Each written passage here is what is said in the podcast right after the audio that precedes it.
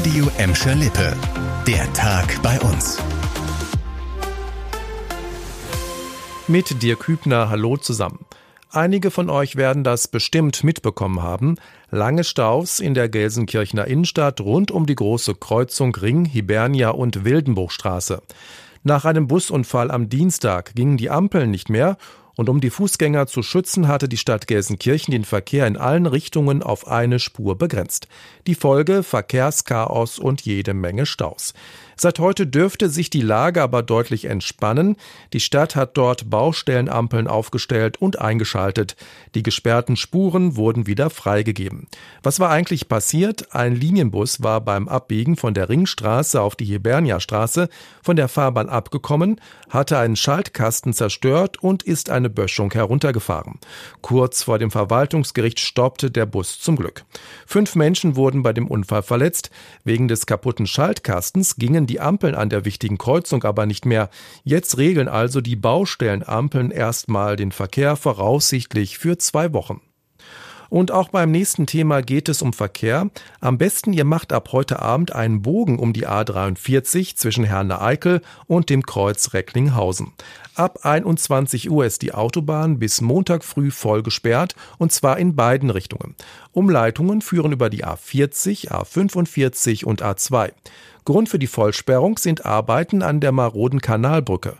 Im April 2021 war dort ein Schaden entdeckt worden. Seitdem dürfen Lastwagen ab 3,5 Tonnen nicht mehr über die Brücke fahren. Eine Schrankenanlage kontrolliert seitdem das Gewicht der Fahrzeuge.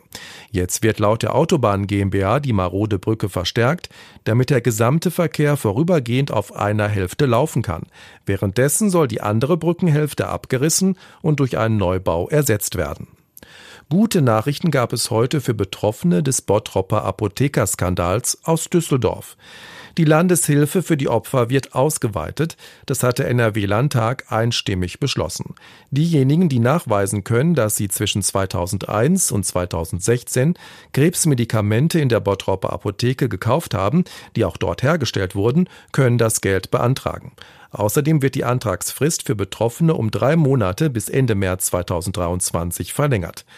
Die Landesregierung hat einen Hilfsfonds von 10 Millionen Euro bereitgestellt. Bisher waren die Zahlungen aber auf rund 2000 Opfer und Hinterbliebene begrenzt, bei denen im Prozess eine unterdosierte Krebstherapie nachgewiesen wurde. Jetzt können weitere Betroffene eine Entschädigung beantragen. Ausgezahlt werden bis zu 5000 Euro. Bei all dem Leid sicher nur ein kleiner, aber wichtiger Trost. Und auch von den Landesstatistikern gibt es was Positives zu melden. Immer weniger Menschen bei uns sind auf staatliche Hilfe angewiesen, um über die Runden zu kommen. Im vergangenen Jahr haben knapp 83.000 Gladbecker, Bottropper und Gelsenkirchner Hartz-IV, Grundsicherung oder Leistungen für Asylbewerber bekommen. Das waren immerhin fast 1.000 Empfänger weniger als im Jahr davor. Den mit Abstand größten Anteil machen Hartz-IV-Empfänger aus. In Gelsenkirchen waren fast 22 Prozent Einwohner auf staatliche Hilfe aus der sogenannten Mindestsicherung angewiesen. In Gladbeck lag der Anteil bei knapp 18 Prozent, in Bottrop bei fast 11 Prozent.